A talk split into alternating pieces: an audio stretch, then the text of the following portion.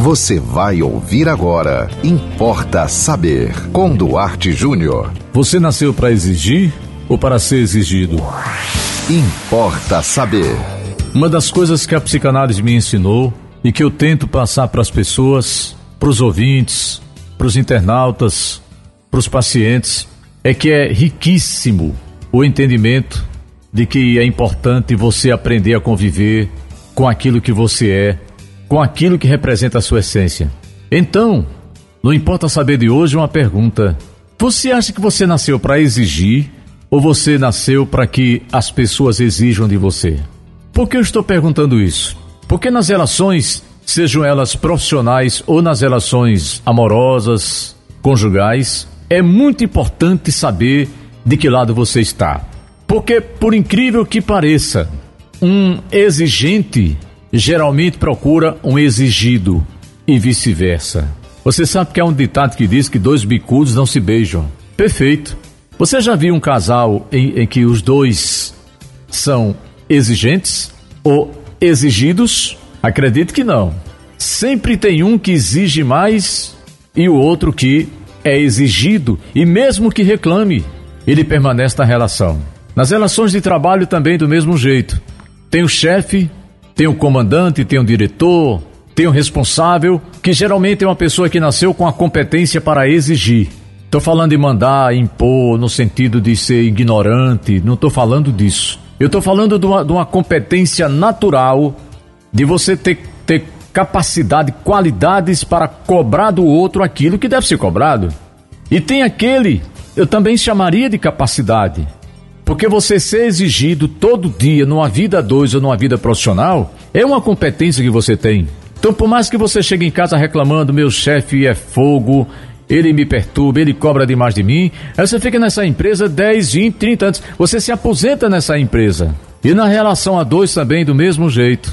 Se você conversar com um casal que já está junto há 20, 30 anos, você vai perceber que um exige e o outro é exigido. E o que exige reclama, também reclama.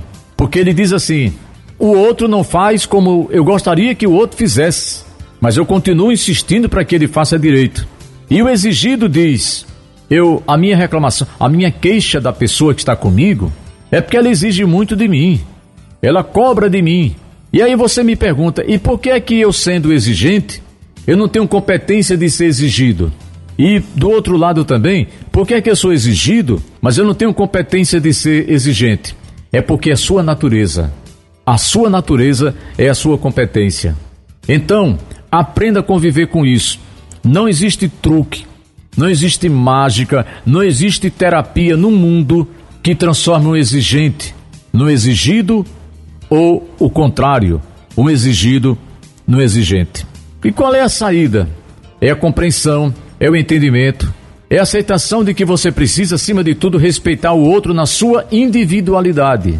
Porque o outro que manda, vou falar aqui na palavra mandar, é uma palavra forte, mas você já deve ter confundido exigir com mandar, né? Então, o que manda não tem culpa de ser mandão e o que aceita ser mandado não, te, não tem culpa da sua maleabilidade. É porque parece que o mundo precisa funcionar dependendo desses dois polos, porque se todo mundo manda, o planeta entra numa guerra e morre todo mundo. E se todo mundo é comandado, o mundo não vai para frente, por quê? Porque não tem quem comande. Você, você para ser comandado, você precisa de um comando e o comando precisa de alguém que seja comandado. Isso não tem nada a ver com é, escravizar o outro, minimizar, tratar o outro como menor. Eu estou falando de características pessoais Estou falando da essência, que são dois tipos de essência de seres humanos na face da Terra. Um nasce com competência para exigir e o outro nasce com competência para ser exigido. Eu estou chamando isso de competência porque eu, eu não considero falha, eu não considero defeito uma qualidade específica de um ser humano. Você tem que valorizar você mesmo.